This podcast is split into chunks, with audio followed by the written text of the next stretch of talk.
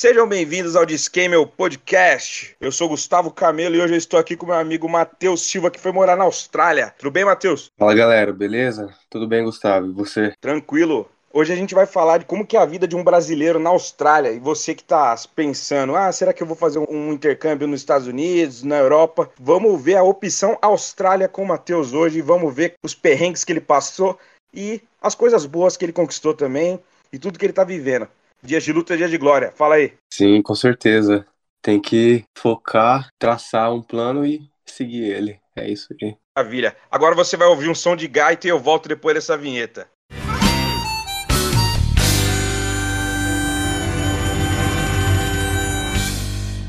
Matheus, primeiramente, eu queria te perguntar quanto tempo faz que você já está morando aí na Austrália? E qual cidade que é? Então, cara, pelas minhas contas, tem três anos e meio já. Desde que eu vim pra Austrália, eu já vim direto pra cidade de Brisbane. Três anos e meio? Três anos e meio, pelas minhas contas. Eu posso fazer um double check. Foi três anos e meio, tipo metade de 2018, né? Cara, pra falar a real, foi 2019. Então, Hum. creio eu que, que seja esse tempo mesmo. Ah, entendi. Eu lembro quando você foi, você ainda era solteira, né? você não tinha casado, né? Você ficou sozinho um tempo. É, então, no caso, eu, eu vim namorando, né? Aliás, antes de vir pra Austrália, é, eu tava namorando no Brasil e tal. E antes de vir pra Austrália, eu decidi fazer o pedido de casamento, entendeu? Aí eu, eu organizei com a galera, chamei é, alguns amigos e tal, e fiz o pedido no parque da cidade de São José dos Campos. Aí eu vim pra Austrália, é, noivo, no caso. Aí sim, você foi com todos os propósitos, todos os focos, né? Sim, é, pra falar a real, cara, antes de vir pra Austrália, é, assim, três meses antes eu, eu não tinha nada planejado de vir, entendeu? Meio que bateu a louca e eu fiz algumas pesquisas assim, eu estudei, assim, vi o que que era legal daqui e me interessou por conta do clima, sabe? É bem parecido com o Brasil. Então, é, eu meio que fiquei muito animado e decidi vir, entendeu? Mas não, não demorou muito, foram três meses de planejamento e eu já decidi vir. Sim, sim. Eu, eu lembro, eu lembro mais ou menos você falando que você estava pesquisando e você estava com um frio na barriga bem grande, né, cara? Sim, porque primeiro que eu nunca nem tinha viajado de avião. O primeiro voo que eu peguei foi pra vir pra cá, então já começo por aí, sabe? É, e com certeza, cara, muito frio na barriga, muita coisa passando, porque eu sempre morei com os meus pais, eu nunca, sabe, é, fui pra muito longe, então foi um desafio, assim, imenso mesmo. Da hora, mas essa, essas coisas fazem a gente crescer, né, cara? Faz a gente adquirir coragem. Sim, sim, é, é aquela, né? O pessoal sempre fala da, da zona de conforto, de sair da zona de conforto, mas a gente tem o costume de falar que, aqui conversando com o pessoal, que a zona de conforto, ela não existe, saca? É, a gente tem que correr atrás dessa zona de conforto, então foi o que eu decidi fazer vindo pra cá. Bem pensado. A zona de conforto não existe. A gente sempre tá trabalhando, né? Exato. Muito bom. Então vamos trabalhar num lugar que dá pra, dá pra sentir umas coisas diferentes, né? Maravilha. E você tá em Brisbane, é isso? Sim, exato, tô em Brisbane. Tem como você falar dessa cidade pra gente? Tipo, ela é perto da onde? De Sydney, de Canberra? Ela é, um, ela é parte de qual estado? Como que é? Tá, então, é... Cara, eu cheguei aqui na Austrália, é... eu fui fazer o famoso curso de inglês, né?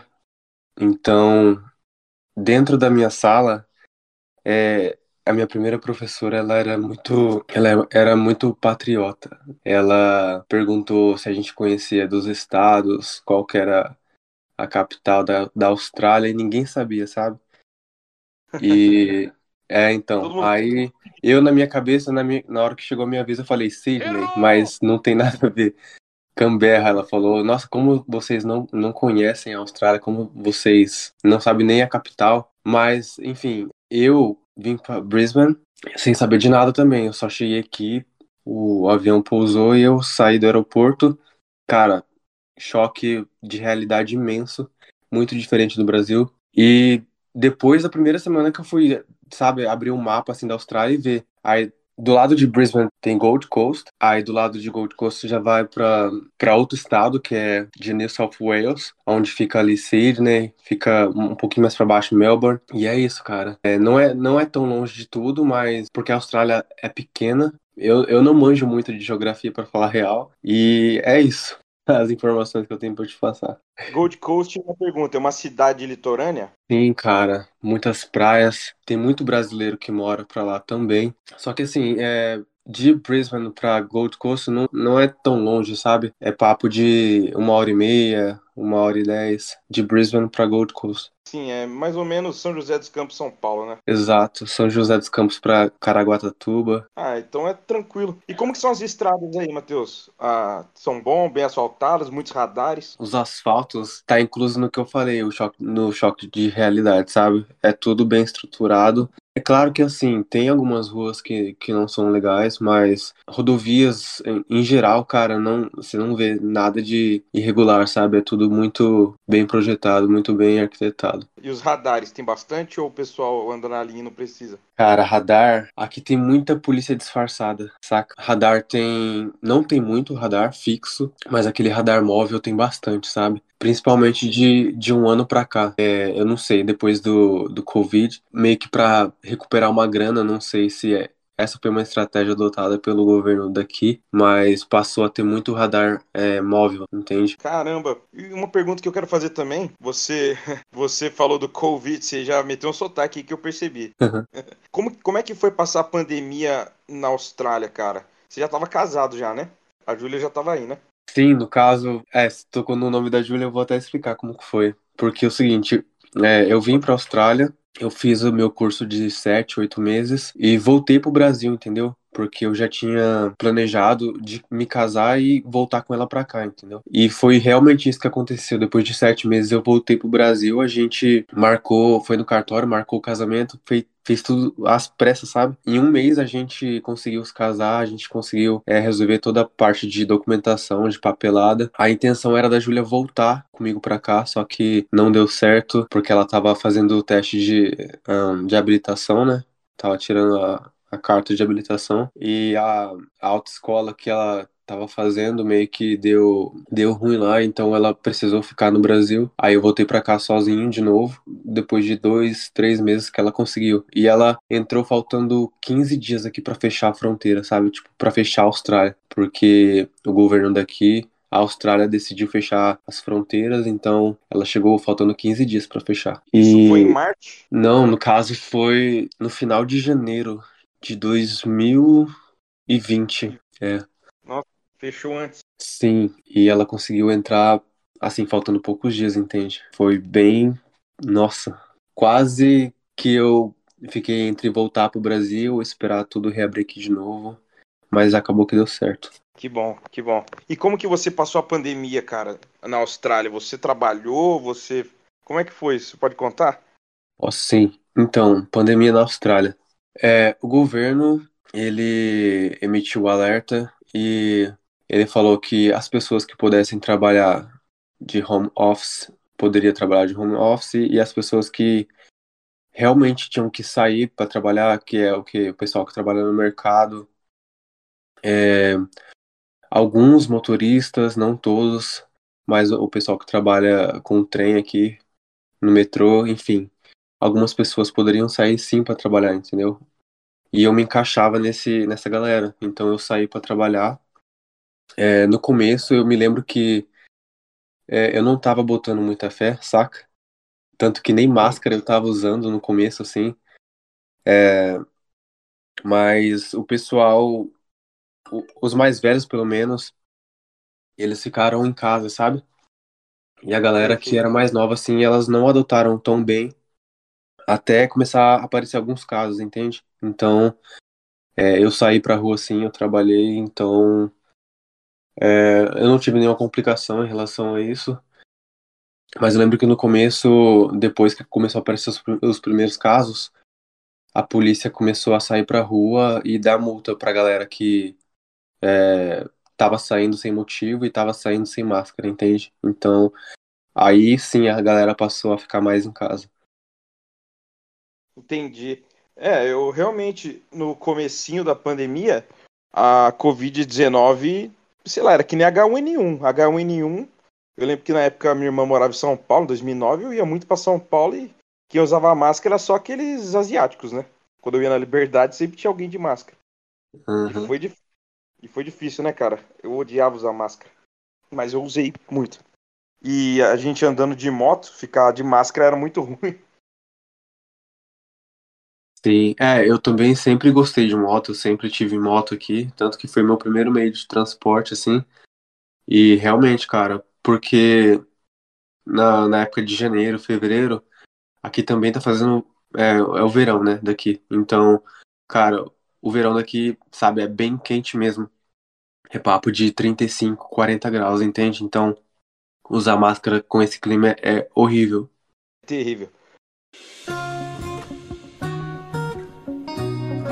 É, deixa eu contar uma história para os nossos ouvintes. Quando você se casou, você veio para cá e mandou mensagem para mim falando que seu casamento ia ser numa terça, né? Quarta. Uhum. E eu tava sem celular, você mandou mensagem, acho que por direct ou por Facebook, Messenger, algo assim. Eu tava sem celular, celular tinha caído no vaso. Daí, tipo, você me chamou pro seu casamento. Daí eu anotei numa agenda que eu tinha, sumiu a agenda, inclusive. Daí, acho que num dia depois do seu casamento, é, eu tava me arrumando e perguntei pro Lucas, é, que hora que é mesmo? Dele, o quê? O Lucas, pra quem não sabe, é irmão do Matheus, tá, gente? Daí ele, que hora que é o quê, Gu? Deu, casamento. Mano, foi ontem, velho. Nossa. Cara, que, que raiva que eu fiquei, mano. Que eu perdi o casamento do Matheus. É, então, cara, é, a gente até conversou sobre isso depois e foi bem engraçado, porque como tudo foi, sabe, bem corrido, os dias contados no Brasil, né? Porque eu tava indo passar férias, então eu não consegui, sabe, manter o contato com quem eu queria, não consegui visitar todo mundo que eu queria, ou ver todo mundo que eu queria, então foi bem corrido, mas fica pra uma próxima aí. Não que eu vá me casar de novo, mas, assim, fazer uma renovação de votos, entende? Tom, mas eu fiquei feliz que você não ficou bravo, mas eu fiquei triste de não ter ido. Mas teve uma festa na sua casa depois, né? No sábado, acho que eu fui, tava lá, na casa dos seus pais. É, a gente marcou esse encontro aí pra ver a galera pela última vez. Sim, cara, foi bem legal. Ô, Matheus, você pode falar para mim sobre como que, como que é a Austrália em relação aos animais, os insetos, essas coisas? Porque, por exemplo, o meu cunhado, ele fez intercâmbio aí, né? Ele falou que uma vez ele tava jogando Xbox Daí do nada tinha umas três baratas na perna dele, ele nem tinha percebido. É verdade que é assim? Na Austrália? Sim, sim, cara. É, então, em grande parte é, dos lugares, a galera meio que preserva muito isso, sabe? Tanto é, insetos, animais. Se você sair um pouco de Brisbane, for um pouco mais para alguns bairros afastados, você vai ver que a casa da galera, tipo, tem muita aranha, sabe? Muita teia de aranha. E uma dessas vezes eu perguntei por que eles mantêm elas ali e eles disseram que elas não, não causam dano nenhum, elas até ajudam, né, contra alguns outros insetos, tipo mosca, sei lá, coisas do tipo. E não é, sabe, aranha pequena, é aranha grande, cara. A medo mesmo. Sim, é. Mas não, não, é, não são em todos os lugares, entende? Se você sai um pouco mais afastado da, daqui, tipo, do centro, entende? Cara, canguru gigante, tipo, musculoso, assim, é real o vídeo que todo mundo vê na internet do, de canguru brigando com, com cachorro, com, com outras pessoas. Você consegue ver muito canguru numas casas mais afastadas, assim, no, é, em alguns bairros mais afastados da, do centro também, sabe? Não tão longe, de papo de 15 minutos, você consegue ver eles na rua já perto de alguma, algum, alguma floresta, algum, algum parque, assim, entende? E o pessoal come canguru, né? Cara, eu nunca ouvi alguém falar pra mim que, que come, mas assim, tem uma galera bem estranha aqui, saca? Australiana, assim. Então, eu não sei confirmar isso pra você. Bom, eu tava lendo que é, tinha gente que, que fazia carne de canguru.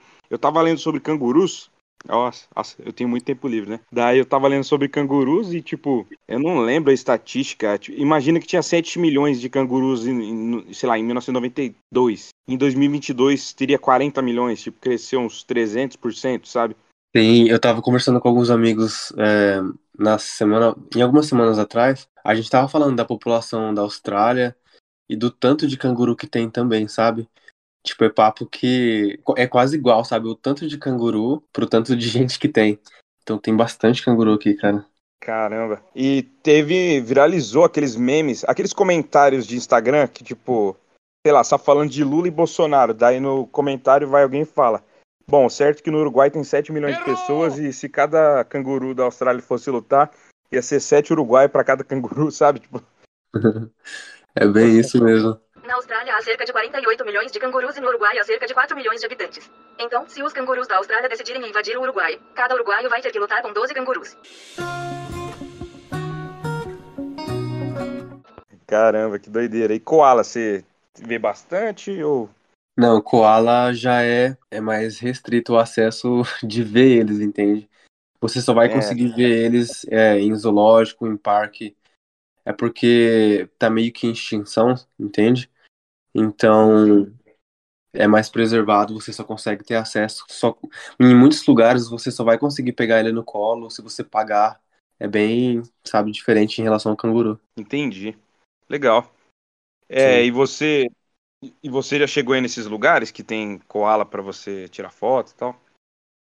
Sim, sim, eu já fui. Tem muito lugar aqui que são. Eles dão o nome de santuário do, dos cangurus, santuário dos koalas. É, são lugares esses que você vai para levar alguma criança, assim, porque é, maior parte desses animais eles são meio que dopados, entende?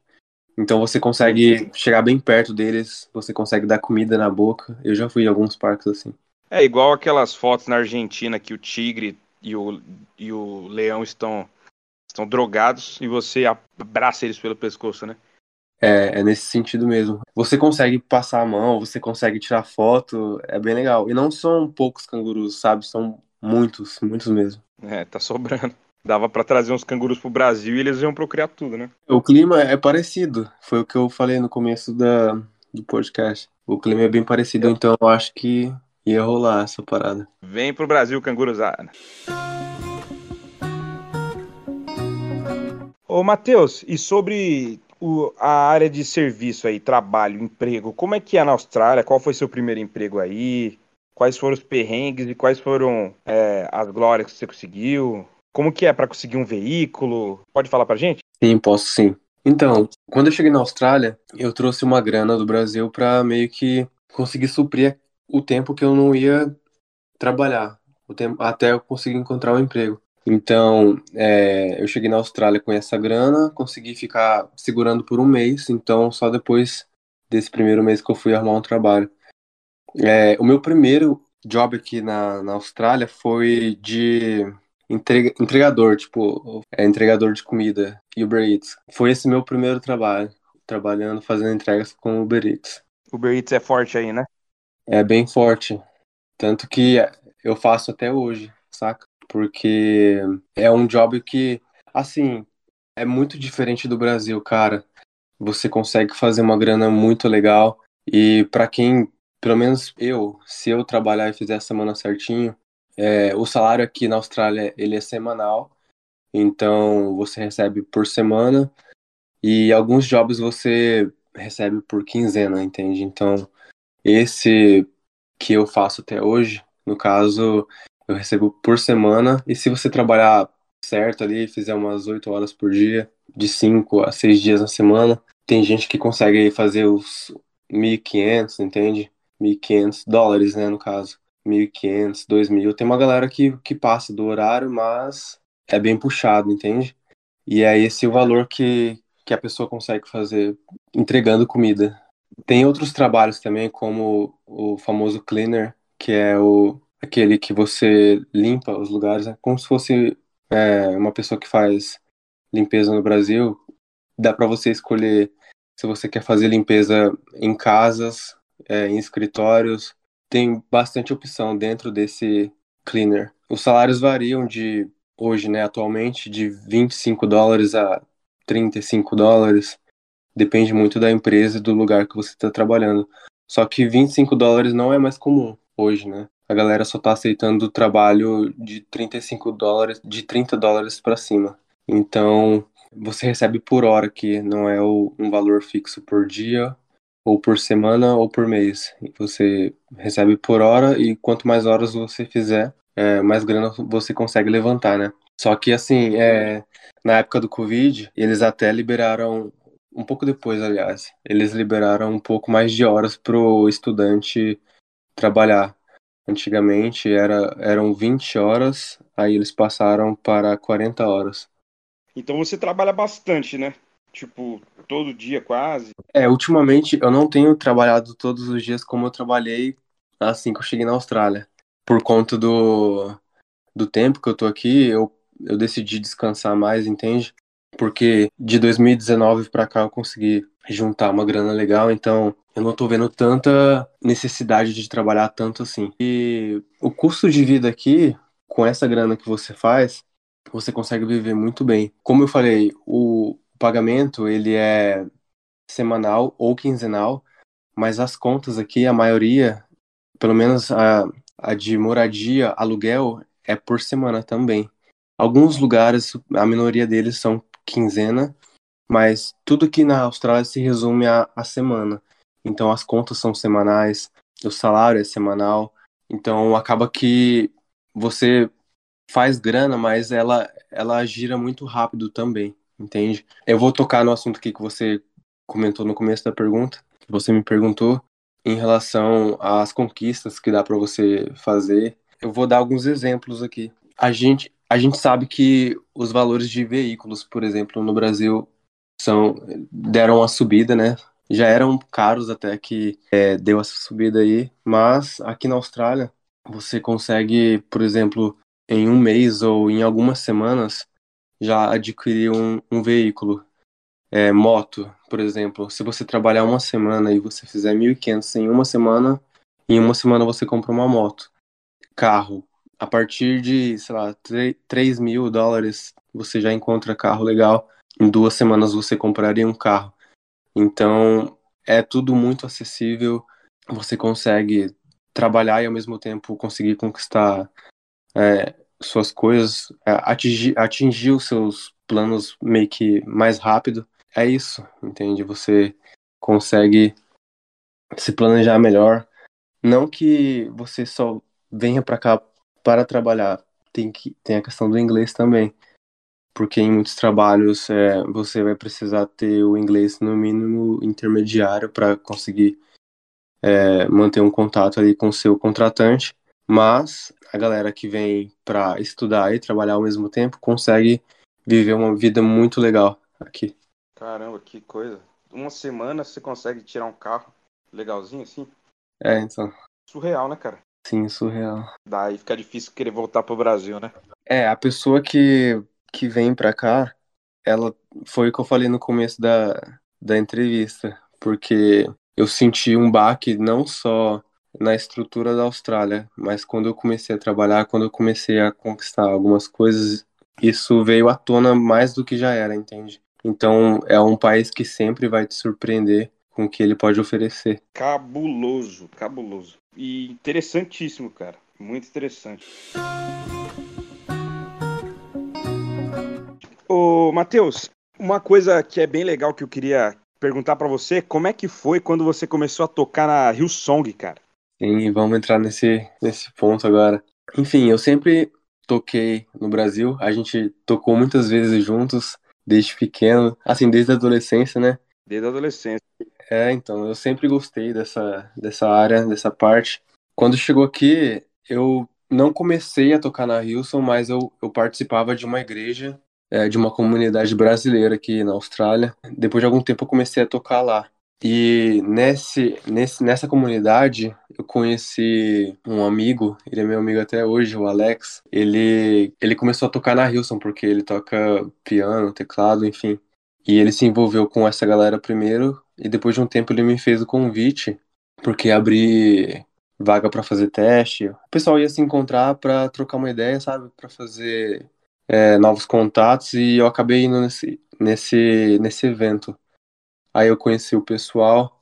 Eu sei que dias depois eu fiz esse teste, eles me passaram uma lista de, sei lá, bastante música. Foi até engraçado porque eu estudei. Estudei não, tipo, eu já conhecia, eu sempre fui. Não sei se posso falar fã, mas eu sempre escutei muito a Hilson. Então, eu estudei essas músicas, eu escutei elas, e no dia do teste não, não foi nada do que eu tinha ensaiado, tipo, do que eu tinha escutado. Eles escolheram outra música lá. Aí eu não conhecia porque era uma música nova, só que eu ouvi ali uma vez e consegui acompanhar a galera, então eu passei e comecei a tocar. Desde então eu tô lá, tô tocando. São vários campos aqui na Austrália, então eu tô tocando em um dos campos e tô feliz, cara, com a igreja. É bem diferente do Brasil, a estrutura é outra, então é bem legal. Da hora, cara, da hora. E eles costumam tocar mais o último álbum, né? Sim, é, eles tocam, nós tocamos as, as músicas mais recentes, só que de vez em quando a gente encaixa ali uma música mais antiga ou de outras igrejas também, alguma música é, que esteja em alta, né, no meio evangélico, então a gente consegue fazer essa mesclagem durante os cultos. Sim, sim, rola então uh, na Hillsong tocar uma música do Elevation, da Bethel, qualquer coisa. Sim, nós fazemos isso mesmo. A gente toca essas músicas também. Que legal, cara. Legal demais. Cara, posso te falar uma coisa que eu pesquisei e não tá na cartilha estudantil aqui do Brasil? Vasco da Gama, ele foi para para muitos lugares na quando ele navegava, ele queria, ele já tinha chegado na Índia, né? É, dizem que ele desembarcou em Papua Nova Guiné, com certeza ele foi para a China, né? Macau, tanto que lá hoje tem é, a língua portuguesa, né? E, cara, tem uma teoria que provavelmente é verdade. Vasco da Gama, ou pelo menos as naus que ele navegava, já desembarcaram na Austrália, cara. E Vasco nem sabia. Pisaram no território australiano, ficaram lá uns dias antes de ser chamado Austrália. Você já ouviu falar disso? Cara, pra ser sincero, eu, eu nunca ouvi falar disso. Mas é, muito interessante. É, eu pesquisei na Wikipedia e depois eu pesquisei em vídeos do YouTube. Daí tem uma região, eu esqueci o nome do lugar agora, uma região de, da Austrália, numa praia que tem uma bandeira de Portugal e todo ano tem um evento português lá. E qual que era a ideia?